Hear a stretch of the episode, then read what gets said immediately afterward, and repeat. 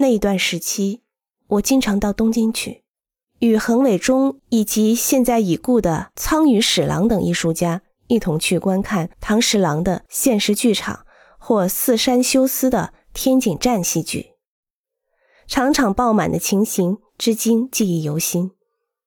当时我还不认识唐先生，也没有想到二十年后的一九八五年，在浅草建造他的下街堂座小剧场时。能与他相识，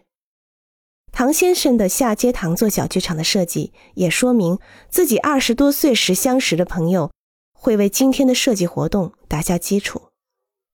年轻的时候，我在关系的朋友中有许多东京大学建筑系的学生，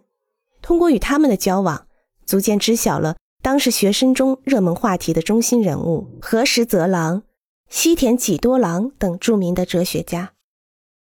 对我来说，与没有走出书房一步的西田几多郎先生相比，我更喜欢直接到野外进行调研思考的何时泽郎先生。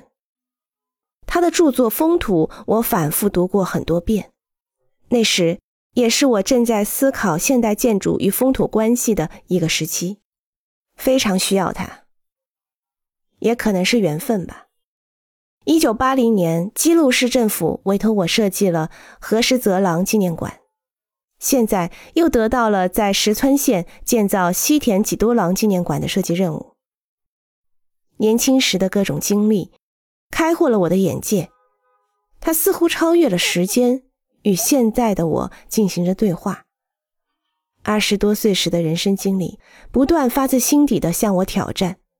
我要通过自己的建筑语言。来做出回答。